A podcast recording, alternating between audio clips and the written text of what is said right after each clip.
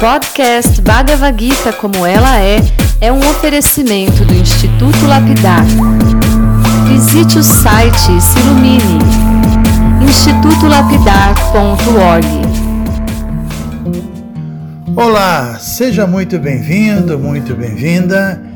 Meu nome é Chandramukha Swami e esse é o podcast Bhagavad Gita como ela é, espiritualidade aplicada no cotidiano.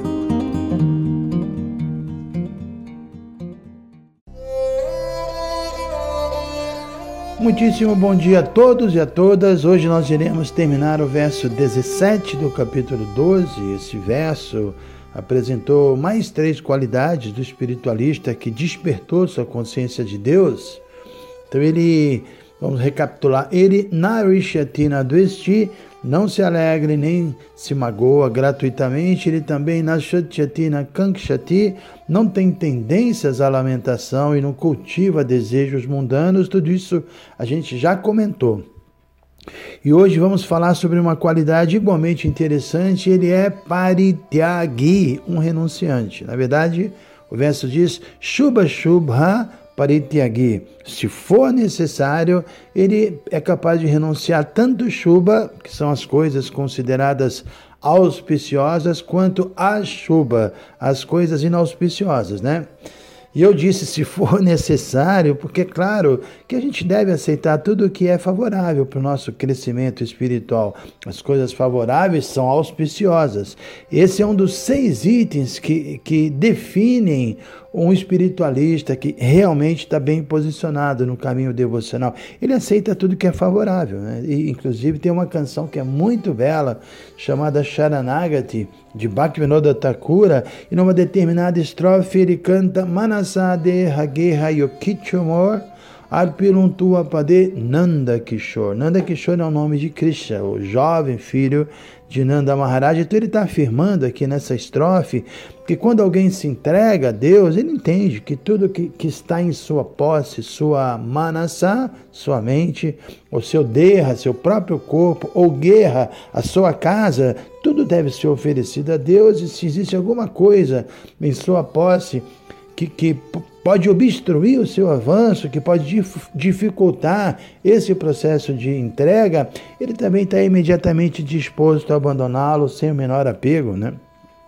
Eu estou citando essa canção, mas vale lembrar que o autor, Bhaktivinoda Thakur, era uma alma elevadíssima, é inconcebível para nós. É, ele era o que é chamado de Paramahansa, uma pessoa que atingiu o mais elevado nível de devoção amorosa a Deus, eu acho que é bom a gente ouvir sobre essas grandes almas, ao mesmo tempo entender que no nível mais elevado, no nível imaculado, a devoção realmente inclui uma entrega total, uma renúncia total, mas ao mesmo tempo, né, trazendo para a nossa realidade, eu não estou aqui sugerindo que todos abandonem imediatamente tudo e que se dediquem exclusivamente a, a, ao Bhakti Yoga, à devoção. Isso é possível para poucos, nem sequer depende de uma, de uma decisão nossa. Ah, agora eu vou abandonar tudo e vou me dedicar somente a Deus. Né? Obviamente, isso seria a melhor coisa a fazermos, mas ao mesmo tempo, é, nosso mestre espiritual, Shila Prabhupada, sempre nos lembrou que esse processo é gradual.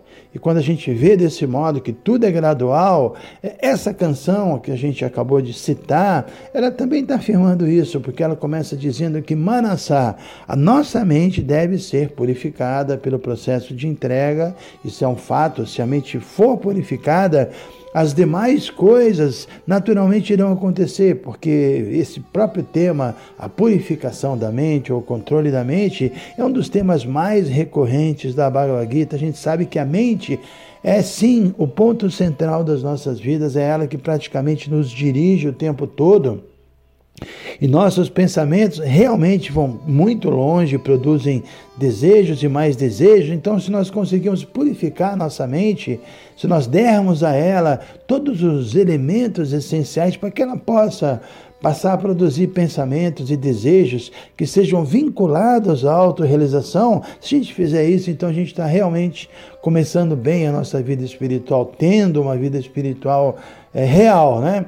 E outra forma também de entender a estrofe da canção que nós citamos é que para uma pessoa que é capaz de constituir uma família, consciente de Deus, para ela não há necessidade de pensar em renunciar à vida familiar de modo algum. Né? A pessoa pode criar um ambiente dentro da sua vida familiar que seja extremamente favorável para o seu avanço espiritual. Isso é, Prabhupada também explicava isso para a gente, uma vida familiar regulada, voltada à autorrealização é considerada um ashram. Existem quatro ashrams. O ashram de Brahmachari, que é um estudante de casado, que é o Grihasta Ashram, que é o que nós estamos citando, e depois vem o Vanaprasta, que é o retirado, e finalmente o Sannyasi Ashram, que é o ashram de renúncia. Então essa palavra ashram é geralmente usada em duas situações, que no final dá no mesmo, né? Ashram é um local a gente vê o Ashram como um local que favorece a autorrealização, que favorece a realização de Deus, né?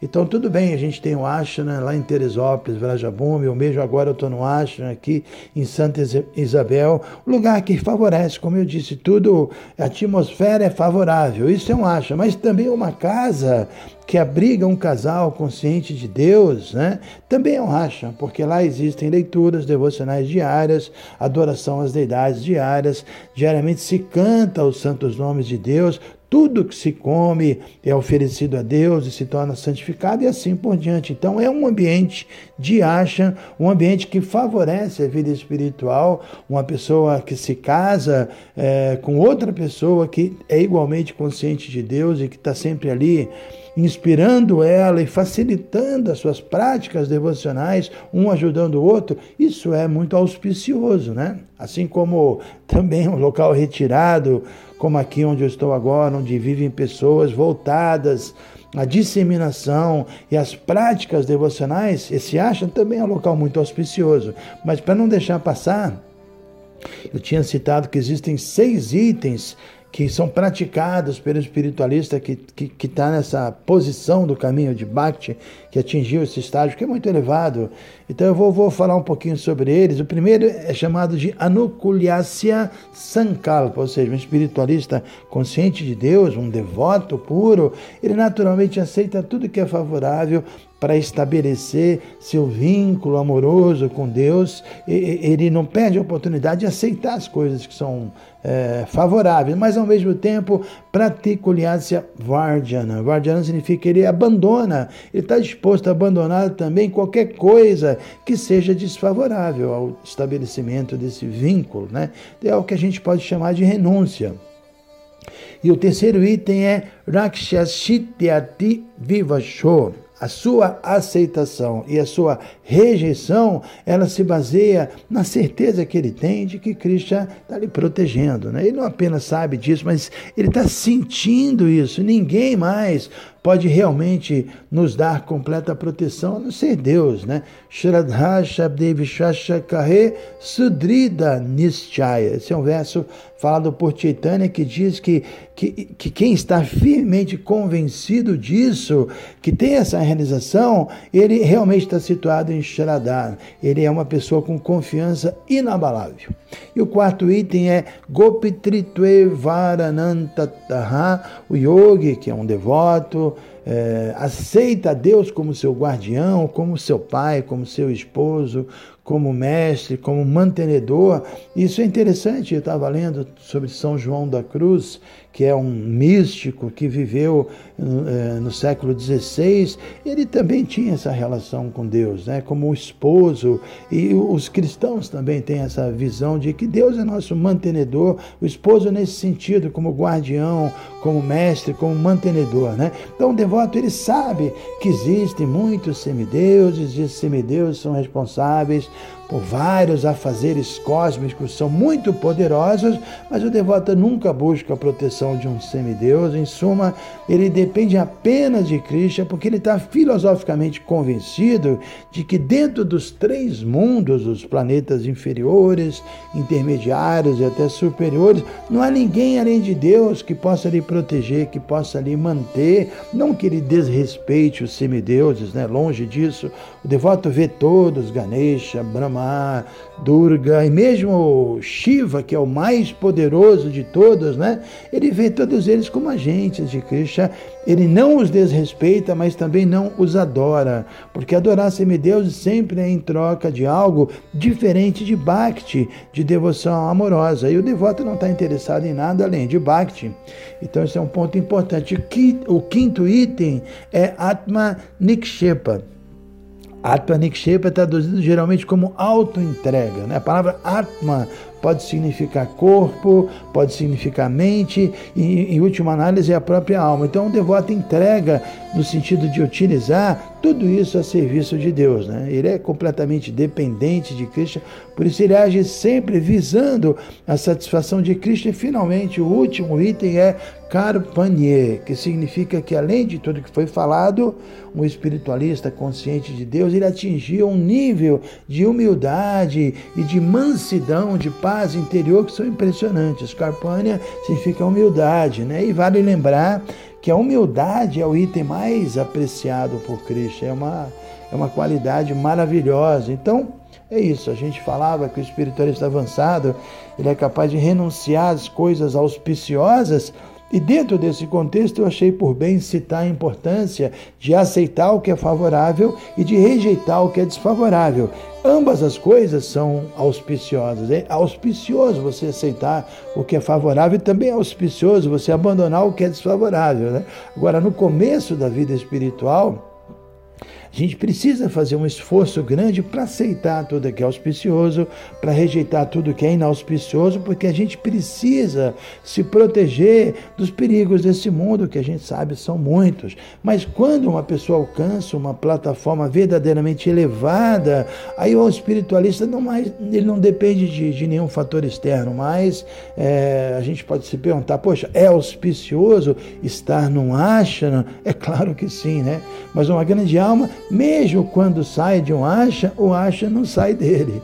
Por isso ele está sempre viajando, visitando diferentes locais onde existe a possibilidade de transmitir o conhecimento transcendental. Isso é, faz parte da vida de um espiritualista. Ele, ele, é um propagador da consciência de Deus. Né? Também a gente pode se perguntar: viver rodeado na associação de pessoas conscientes de Deus, pessoas puras, pessoas dedicadas à vida espiritual, isso é auspicioso? É claro que é muito auspicioso, mas ainda assim, o espiritualista avançado, muitas vezes, ele é visto na companhia de pessoas materialistas, cheias de maus hábitos, pessoas que diríamos assim, são associações inauspiciosas, desfavoráveis, mas esse espiritualista avançado, para ele tanto faz, porque ele sabe que dentro de todos existe ali um devoto puro, dentro de todo mundo existe ali dentro um devotinho puro que precisa sair do armário, como eu brinco, né? Então o espiritualista está naturalmente inclinado ajudar esse devotinho que está dentro do armário do corpo das pessoas, está trancafiado ali no armário do corpo material ele quer ajudar a esse devotinho a sair do armário. E um espiritualista realmente avançado, ele se inclina a fazer isso porque ele tem em mãos a chave para abrir esse armário. Né? E essa chave a gente sabe, é o conhecimento transcendental, é a devoção, né? E esse conhecimento se divide em dois aspectos igualmente importantes: o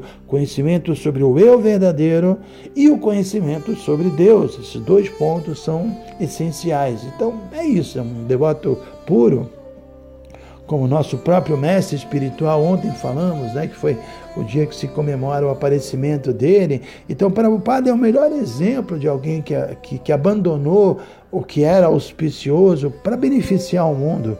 Sua biografia descreve que ele vivia em Vrindavana, na Índia, por muitos anos, e vocês podem ter certeza de que não existe lugar mais auspicioso para se viver do que em Vrindavana. Foi lá que Krishna viveu há cinco mil anos, executou passatempos transcendentais divinos. Então, viver em Vrindavana significa estar rodeado de fatores favoráveis, né? E você naturalmente pensa em Cristo o tempo todo. É lá que, que está o rio Yamuna, onde Krishna executou vários passatempos. Lá está a floresta, onde ele dançou a dança da raça com as gopis, que é um passatempo belíssimo. Também lá está a colina de Govardhana, que Cristo ergueu num passatempo maravilhoso com é, o semideus Indra, lá está Arada Kunda, vários locais transcendentais. Isso para não falar que em Vrindavan existem mais de 5 mil templos de Krishna. Né? Então, nada mais auspicioso do que uma pessoa estabelecer sua residência lá mas apesar disso, com 70 anos de idade, nosso mestre espiritual Shila Prabhupada saiu de Vrindavan e fez uma viagem extremamente perigosa para o Ocidente. Né? Ele foi especificamente para Nova York. Então ele saiu do local mais auspicioso do mundo e se dirigiu para um dos locais mais inauspiciosos possíveis, né? especialmente se consideramos que isso aconteceu no ano de 1965.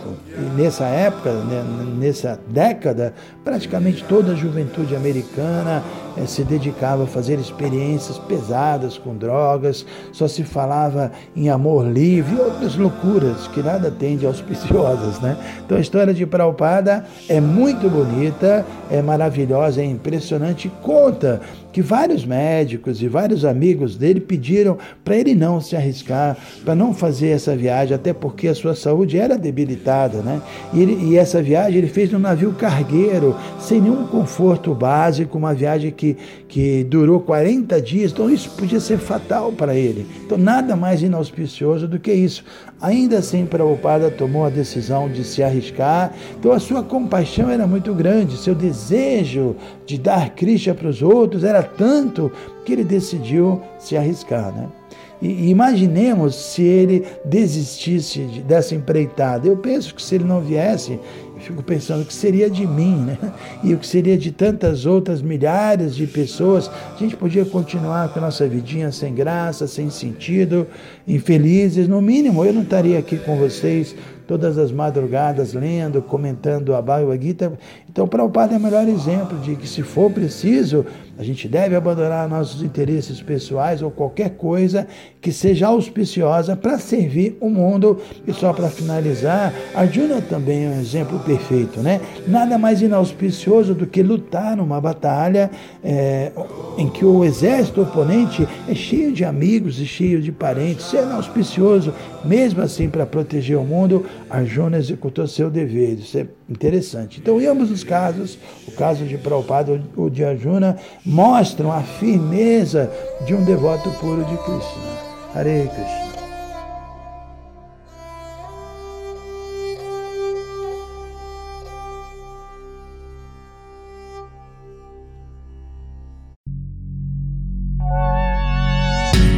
Se você se interessa por este conteúdo, não deixe de fazer o curso Bhagavad Gita para iniciantes com Chandramukha Swami. Para você se informar, é só entrar no site institutolapidar.org. Você vai ver que é um curso completo. Você vai estudar todos os 700 versos e vai entrar nos principais elementos filosóficos da Bhagavad Gita. São bem mais de 100 horas de estudos. Você pode assistir a hora que quiser e quantas vezes quiser. Dá um pulinho lá então. institutolapidar.org